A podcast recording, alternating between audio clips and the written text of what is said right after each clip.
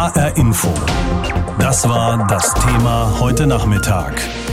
Wegen Corona abgehängt. Spaltet das Virus die Gesellschaft?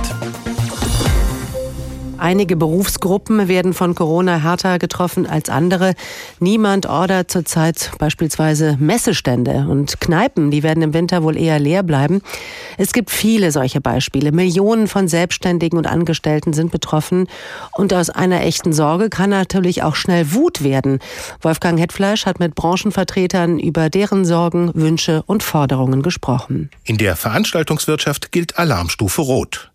So heißt auch das neue Bündnis, mit dem die Branche der Politik Druck machen will. Eine Großdemonstration in Berlin, die ganz ohne Corona-Leugnung auskam, hat Anfang September gezeigt, wie groß der Frust ist. Christian Eichenberger, Mitinitiator von Alarmstufe Rot, malt ein düsteres Bild. Seit März stehen die Ampeln auf Rot für uns. Wir haben faktisch 0 Euro Einnahmen. Bis März sind Veranstaltungen Stand heute verboten. Das sind zwölf Monate. Tausende Unternehmen gehen daran pleite und hunderttausende Arbeitsplätze werden im Januar damit weg sein. Eichenberger ist Gesellschafter einer Frankfurter Firma für Eventausstattung. Was er sagt, gilt für alle, die ihre Brötchen in der Veranstaltungswirtschaft verdienen oder besser verdient haben. Ob Messebauer oder Konzertveranstalter, Beleuchterin oder Tontechnikerin, alle stehen wegen Corona mit dem Rücken zur Wand. Auch die Schausteller. Die Situation treffe viele ins Mark, sagt Albert Ritter, der Präsident des Deutschen Schaustellerbunds. Es macht natürlich etwas mit einem Menschen, mit einem Schausteller, wenn er tatsächlich seit den Weihnachtsmärkten des letzten Jahres nicht mehr offiziell arbeiten darf, auf Traditionsveranstaltungen quasi mit einem faktischen Berufsausübungsverbot belegt ist und da leidet natürlich auch die Psyche darunter. Die Gefahr, dass sich Betroffene in ihrer Verzweiflung scheinbar einfachen Antworten zuwenden, sieht Ritter dennoch nicht. Schausteller würden schon Kraft des eigenen Geschäftsmodells nicht dazu neigen, den gesellschaftlichen Konsens aufzukündigen. Wir sind immer diejenigen gewesen, die die Menschen zusammengeführt haben. Kirmes, Volksfest, Weihnachtsmarkt ist immer Stätte der Integration, der Inklusion gewesen. Das haben wir immer gelebt. Umgekehrt erwartet Ritter angesichts der dramatischen Lage überzeugende Signale aus Politik und Gesellschaft, dass das Schicksal der Betroffenen nicht einfach achselzuckend hingenommen wird. Wenn da die eine oder andere Aussage kommt, ja, das wäre ja alles unternehmerisches Risiko, dann sind wir schon enttäuscht, weil das ist nicht unternehmerisches Risiko, wenn eben von staatlicher Seite her ein Verbot ausgesprochen wird. Auch in der Gastronomie geht es vielfach ums nackte Überleben. Julius Wagner, der Hauptgeschäftsführer des Hotel- und Gastronomieverbands DEHOGA in Hessen, hofft, dass alle gesellschaftlichen Akteure begriffen haben, was seine Branche gerade erlebt eine existenzielle Krise. Die vielen kleinen Bars, die Kneipen, die großen Clubs, Diskotheken, die Kulturschaffenden, dass die nicht nur das Gefühl haben, uns sieht keiner so richtig, sondern dass die rein faktisch am wirtschaftlichen Abgrund stehen. Wagner betont, man fühle sich keineswegs von der Politik im Stich gelassen.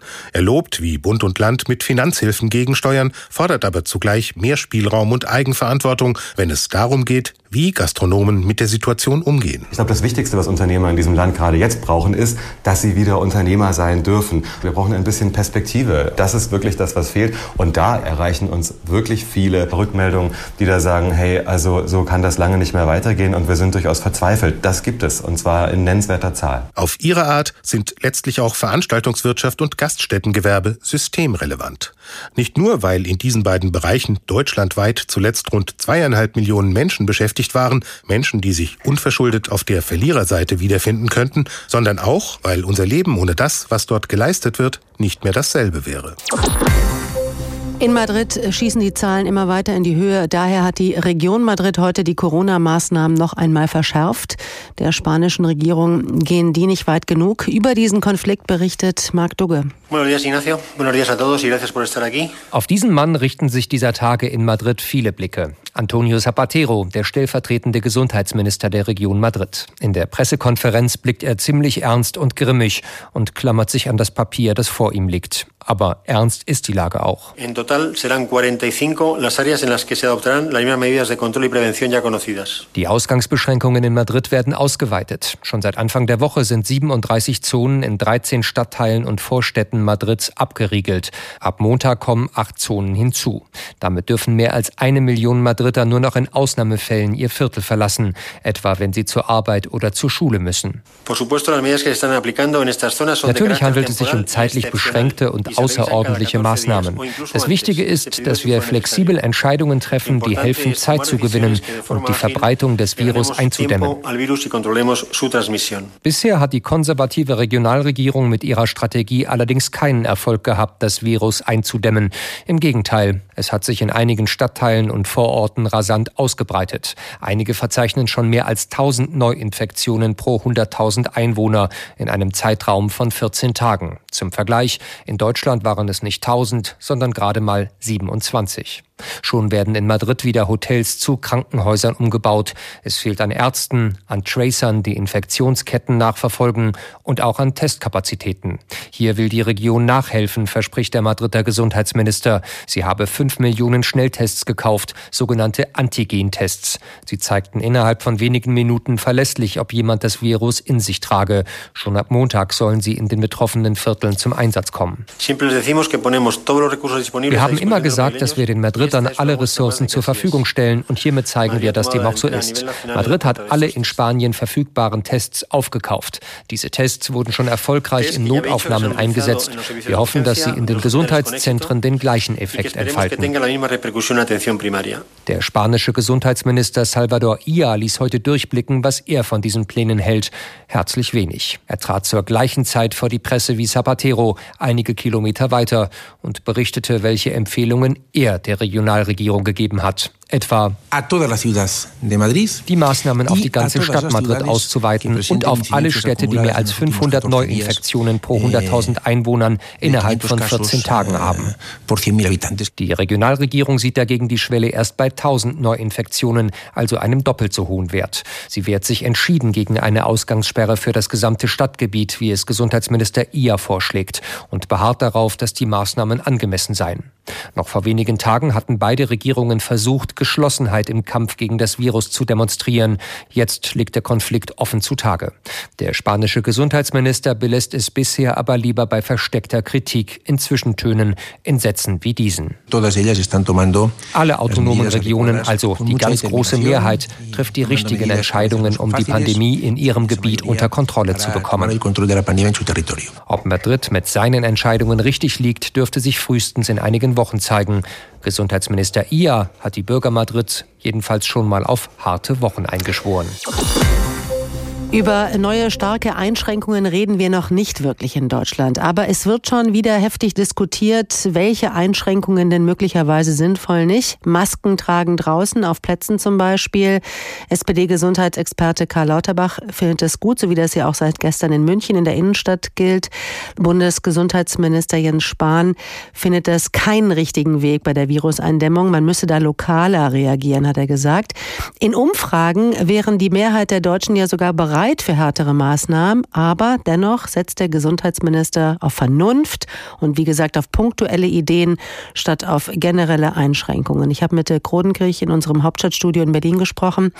Warum prescht der Bundesgesundheitsminister diesmal nicht vor und setzt politische Maßstäbe, so wie im Frühjahr? Naja, vereinfacht könnte man sagen, weil das für Jens Spahn kein Gewinnerthema ist. Eine bundesweite Maskenpflicht auf öffentlichen Plätzen würde zum einen bei den Menschen, bei den Bürgern auf wenig Gegenliebe stoßen, weil das viele als weitere Einschränkung betrachten würden. Und zweitens wäre das auch politisch kaum durchsetzbar. Spahn hat darauf verwiesen, dass es etwa in Brandenburg und Mecklenburg-Vorpommern aktuell deutlich geringere Infektionszahlen gibt als beispielsweise in Bayern und Nordrhein-Westfalen. Deshalb kann man davon ausgehen, dass die meisten östlichen Bundesländer da auch nicht mitziehen würden und die Gefahr einer Spaltung bestünde. Schon beim Versuch, einheitliche Bußgelder für Maskenmuffel zu verhängen, ist ja Sachsen-Anhalt ausgeschert und macht da bis heute nicht mit. Ja, jetzt stehen die Herbstferien an und jetzt heißt es auch, auch vom Bundesgesundheitsminister, reisen sollte man lieber nicht. Das ist schlimm für alle, die natürlich in der Tourismusbranche arbeiten, auch für all die anderen, die seit dem Frühjahr quasi ja im Lockdown sind. Schausteller, Kulturschaffende, Messebauer und natürlich jetzt auch, wenn es kühler wird, wieder die Gastronomen. Diese Berufsgruppen und all diese Menschen fühlen sich von der Politik alleingelassen. Wie will man vermeiden, dass der Protest hier nicht noch größer und die Unzufriedenheit mit der Bundesregierung nicht noch stärker wird? Naja, die Regierung hier federführend, das Bundeswirtschaftsministerium arbeitet daran, dass die versprochenen Hilfen wirklich ankommen, gezielter erfolgen, leichter abrufbar sind. Bei den diversen Corona-Rettungspaketen sind ja im Grunde alle Betriebsgrößen einbezogen worden, milliardenschwere Kredite für Großkonzerne wie Lufthansa oder TUI, aber eben auch Soforthilfen, Überbrückungshilfen, kleinere Kredite für kleinere Unternehmen und Solo-Selbstständige. Und hier hat man jetzt nachgebessert, hat die Verfahren vereinfacht, Überbrückungshilfen auch angehoben. Es wird sie auch länger geben. Und beispielsweise für den Kulturbetrieb wurde jetzt ein Milliardenpaket aufgelegt, etwa damit Kulturstätten erhalten bleiben können, Kinos, Clubs und Theater wieder starten können oder eben Einnahmeausfälle ausgeglichen werden. Nächste Woche, da wollen sich die Bundesländer und die Bundesregierung wieder zusammensetzen und dann wird es wahrscheinlich auch neue Einschränkungen geben. Mit welchen Positionen gehen denn die Beteiligten in diese Runde? Naja, das ist zum Teil sehr unterschiedlich. Also beispielsweise Nordrhein-Westfalens Ministerpräsident Armin Laschet, der sagte, man sollte mal die Art der Risikobewertung neu auflegen. Das heißt, nicht nur die Zahlen der Neuinfektionen als Grundlage nehmen für neue Corona-Regeln, sondern auch schauen, wie viele Corona-Tests werden gemacht, weil da, wo viel getestet wird, gibt es auch mehr positive Fälle in der Regel. Oder wie ist die Lage in den Krankenhäusern? Das möchte er gerne mit einbeziehen. Da kann ich mir vorstellen, dass da andere Länder auch interessiert sind. Weniger mitziehen werden, glaube ich, östliche Bundesländer, vor allem wenn es eben darum geht, strengere Regeln wieder zu verhängen, Einschränkungen ins Spiel zu bringen, weil da eben wieder das Argument kommen wird, bei uns ist die Lage eigentlich ganz prima. Wir sehen da im Grunde keine Voraussetzungen, keine Notwendigkeit. Klar, durchgehen dürfte eine neue Teststrategie, wie sie Jens Spahn angekündigt hat. Da sehe ich am größten Erfolg in Sicht. Es gab mal eine Zeit, da war Spanien noch ein Urlaubsland. Das ist erst ein paar Wochen her. Das Land ist aber längst wieder zum Risikogebiet erklärt worden, weil es immer mehr Infizierte mit dem Coronavirus gibt.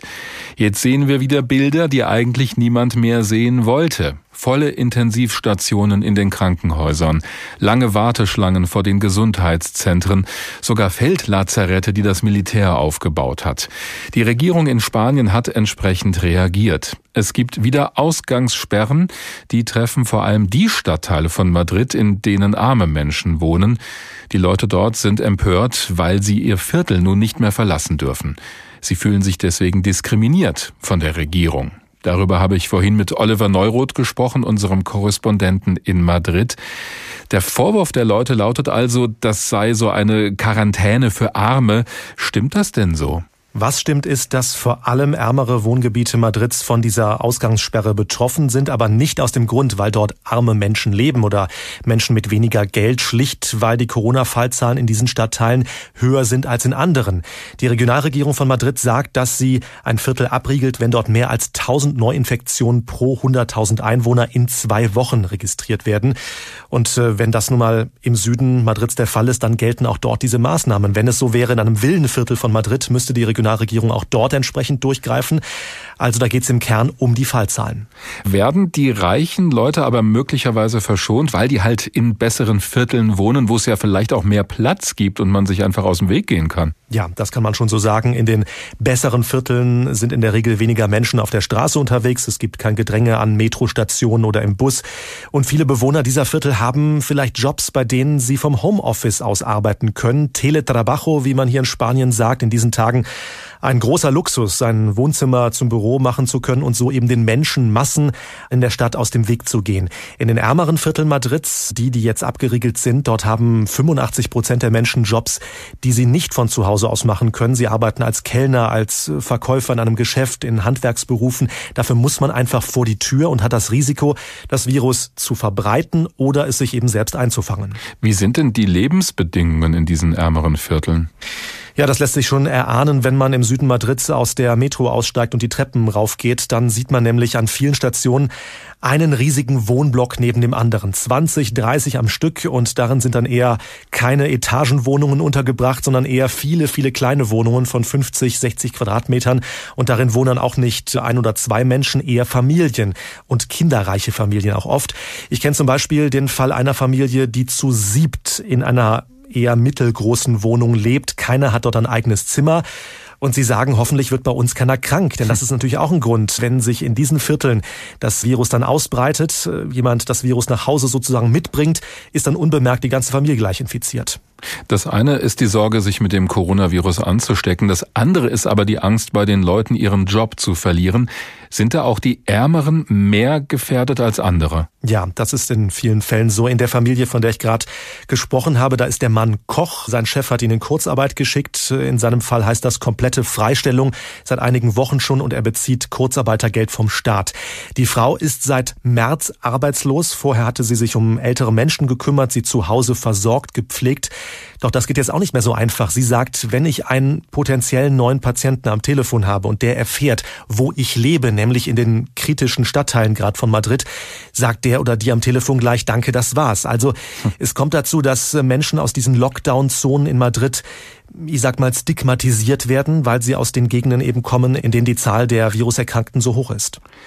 Wir fragen ja heute Abend, inwiefern diese Pandemie die Gesellschaft spalten kann, auch weil arme und reiche Leute ganz unterschiedlich damit umgehen können. Droht denn so eine Spaltung, wenn wir mal bei dem Begriff bleiben, auch in Spanien? Ja, Spaltung ist natürlich ein starkes Wort. Ich ja. würde sagen, dass in Spanien das Problem arm-reich schon vor Corona recht ausgeprägt war. Im Sinne von Bildungschancen, Leben in einer sozialen Schicht, in einer Klasse, aus der man nur schwer herauskommt. Sehr oft sind zum Beispiel Zuwanderer aus Lateinamerika hier in Spanien in Dienstleistungsberufen tätig und ihre Kunden wiederum, seien es wohlhabende Spanier in einem Restaurant oder als Gast im Taxi, lassen dann den Fahrer oder den Kellner auch ganz gern mal spüren, dass sie aus einer anderen sozialen Schicht kommen. Man ist da vielleicht nicht so freundlich, etwas von oben herab, habe ich zumindest schon oft so beobachtet hier in Madrid. Und das könnte natürlich diesen Trend, nenne ich es mal, Corona noch verschärfen. So, was macht jetzt die Regierung in Spanien, um so eine Entwicklung zu verhindern? Tja, das ist natürlich ein ganz schwieriges Unterfangen. Erstmal betonen natürlich alle zuständigen Politiker, dass für die Menschen im Süden Madrids nicht wegen ihrer Herkunft oder ihrer Jobs eine Ausgangssperre gilt. Die Regierung in Spanien stellt ja aktuell die Sozialistische Partei in Koalition mit einer Linkspartei. Also da spielt in der Politik das Thema Gleichberechtigung und die Förderung der Arbeiterklasse schon eine zentrale Rolle, hat ein großes Gewicht. Zum Beispiel ist vor einem halben Jahr ein Mindesteinkommen eingeführt worden für arme Menschen, eine Art Hartz IV. Das gab es vorher nicht. Also die aktuelle Regierung versucht schon, sozial Benachteiligten zu helfen, ihnen entgegenzukommen. Doch Konflikte, die durch Corona noch geschürt werden, da hat wohl auch die Regierung kaum einen Einfluss, fürchte ich. 16.000 an einem Tag. Auf diesen neuen Rekord ist die Zahl der Corona-Infektionen gestern in Frankreich gestiegen. Schon seit einigen Wochen erlebt das Land ja immer neue Höchstwerte. Und die Regierung reagiert mit weiteren regional begrenzten Einschränkungen. Am härtesten äh, hat es die zweitgrößte Stadt des Landes getroffen, Marseille im Süden. Dort sollen ab morgen sämtliche Bars und Restaurants zunächst für zwei Wochen wieder dicht machen. Doch anders als beim strikten Lockdown im Frühjahr gibt es jetzt Protest offen lassen. Diese Forderung erschallte am Morgen lautstark vor dem Handelsgerichtshof von Marseille. Mehrere hundert Restaurant, Café, auch Geschäftsbesitzer hatten sich dort versammelt, um gegen die ab morgen von der Regierung angeordneten Schließungen zu protestieren. Wir wollen, dass alle es hören, vom Premierminister über den Präsidenten der Republik bis hin zum Gesundheitsminister. Wir wollen mit ihnen reden und ihnen sagen, dass ihre Entscheidung völlig idiotisch ist. Machte Bernard Marty, Chef der Vereinigung des Gastgewerbes von Marseille, seinem Ärger Luft. Viele Gastronomen fürchten um ihre Zukunft, haben die wochenlange Schließung vom Frühjahr kaum überstanden. Es brodelt heftig in der Mittelmeermetropole seit Mittwochabend schon, dem Moment, an dem Gesundheitsminister Olivier Véran die neueste Verschärfung der Corona-Regeln verkündet hatte. 14 Tage Lockdown für alle Bars und Restaurants der Stadt, Schließung von Schwimmbädern, Fitnessstudios, Festhallen. Letzteres gilt auch für Paris und andere vom Coronavirus stark betroffene Städte, wo Bars von Montag an ab 22 Uhr schließen müssen. Auch dort rumorte es bereits gestern. Ich bin von Olivier Véran und vom Polizeipräfekten angerufen worden und habe beiden gesagt, dass ich mit diesen Maßnahmen nicht einverstanden bin. Klagte die Pariser Bürgermeisterin Anne Hidalgo moderat im Ton. In Marseille war von solcher Zurückhaltung da längst nichts mehr zu spüren gewesen.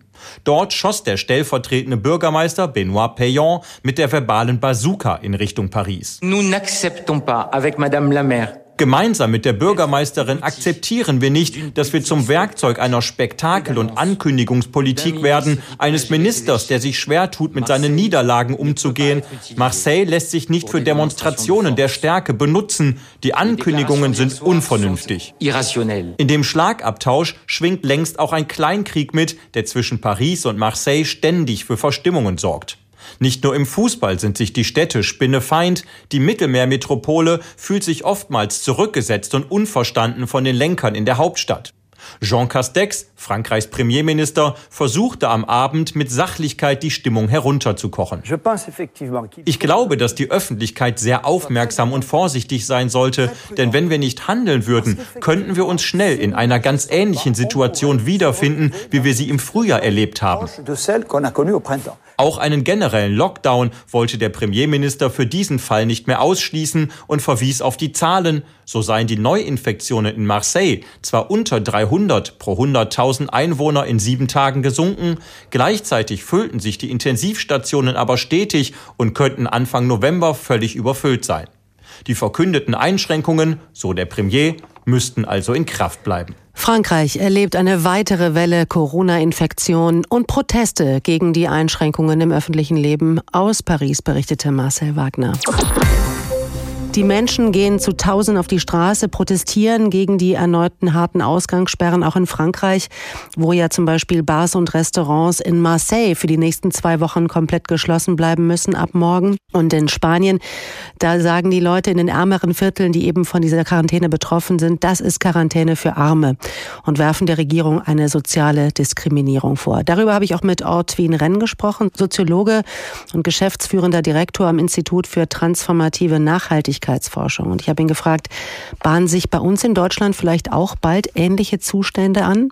Also ich glaube in dem Maße nicht so sehr, weil bei uns diese soziale Schieflage, die Sie zu Recht charakterisiert haben, für Spanien und Frankreich in dieser starken Form hier nicht so vorliegt. Das heißt also, die Ärmeren in der Bevölkerung sind zwar insgesamt benachteiligt, weil sie beispielsweise in engeren Wohnungen leben und dadurch stärker betroffen sind, aber es ist nicht so, dass die Ausbreitung in ärmeren Gegenden bei uns sehr viel stärker ist als in den reicheren Gegenden.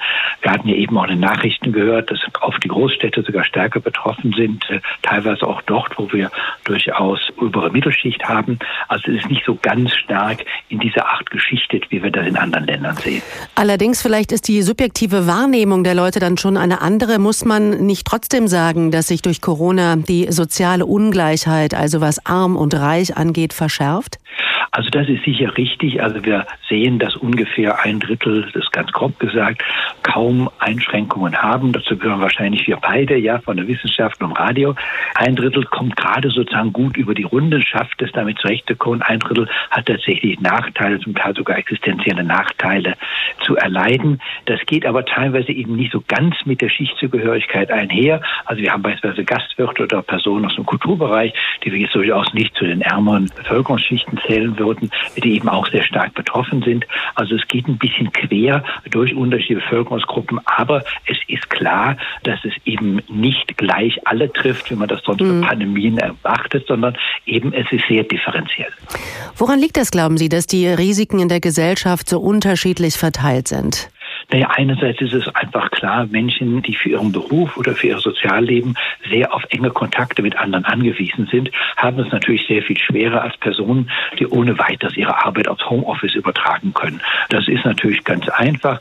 Das andere ist natürlich, dass reichere Leute, und das stimmt dann mit allen Ländern überein, einfach über mehr Ressourcen verfügen. Sie haben größere Räume, sie haben mehr Geld, um sich sagen, vielleicht auch Dinge schicken zu lassen. Also hier kommt einfach dazu, dass man einfach mehr Möglichkeiten hat. Und da zeigt sich eben, dort, wo eben schon viel ist, wird auch mehr gegeben. Und da, wo wenig ist, da haben die Leute auch schwerer. Wenn Sie als Soziologe auf das Land gucken, welche Spuren hat Corona bei uns schon jetzt in der Gesellschaft hinterlassen? Wie würden Sie die beschreiben? Also es ist ein zwiespältiges Bild. Zum einen sehen wir aus ganz vielen Umfragen, dass sehr viele Menschen sehr viel solidarischer leben, auch Solidarität empfangen haben. Also äh, ungefähr fast 70 Prozent, die sagen, dass sie den Eindruck haben, eigentlich ist in unserem Land sehr viel solidarisches Geschehen. Wir haben gesehen, dass wir uns gegenseitig helfen. Gleichzeitig erleben wir aber auch eine Polarisierung, etwa auch bei diesen Demonstrationen, die wir ja auch haben, wo Menschen sich völlig abgehängt fühlen, sozusagen von der politischen Landschaft, die sich ganz auch vereinzelt fühlen, auch in vielen Dingen unverstanden fühlen. Und diese Polarisierung sehen wir auch in anderen Ländern, aber in Deutschland durchaus sehr stark. Und das ist auch mit Sorgen zu betrachten, also dass wir hier so eine Art Spaltung haben in diejenigen, die mit diesen Maßnahmen auch gut mitgehen können, sich auch aufgehoben fühlen in eine Gemeinschaft und andere, die offensichtlich den Eindruck haben, dass sie eben in dem, was sie heute erleben, sich nicht mehr selber wiederfinden. Da werfen Sie einen interessanten Aspekt auf. Widmet die Politik einer möglichen Zweiklassengesellschaft durch Corona eigentlich genügend Aufmerksamkeit? Hat man in Berlin das Thema genügend auf dem Schirm? Also ich denke, man hat es auf dem Schirm, aber ich glaube nicht genügend. Also ich glaube, so kann man sagen. Also ich glaube, das ist nicht jetzt eine Überraschung für diejenigen, die in der Politik jetzt tätig sind. Aber ich glaube, was man ein bisschen versäumt hat, ist, dass man die Anliegen dieser Personen, das sind ja nicht alles Verschwörungstheoretiker, die gibt es auch und mit denen kann man wahrscheinlich kaum reden. Aber es gibt sehr viele dabei, die tatsächlich sich existenziell bedroht fühlen, die glauben auch, dass sie eben sehr viel stärker bei dieser Verhältnismäßigkeit, die ja immer zur Überprüfung angelegt wird, eben zu kurz kommen oder auch diejenigen, die einfach ja mit den vielen Informationen, die sie haben, nicht zurechtkommen und möglicherweise sogar sagen, ich sehe ja gar nichts von den Kranken, das ist alles jetzt nur erlogen. Also ich glaube, man muss irgendwo diese Anliegen dann auch nochmal aufgreifen und die nicht sozusagen gleich in eine Ecke schieben, nämlich auf die Verschwörungstheoretiker-Ecke. Dann vergisst man sehr viele Menschen, die, glaube ich, von sich heraus durchaus gute Intentionen haben, aber letztlich doch ein Stück weit an der jetzigen Politik verzweifeln. HR Info. Das Thema. Wer es hört, hat mehr zu sagen.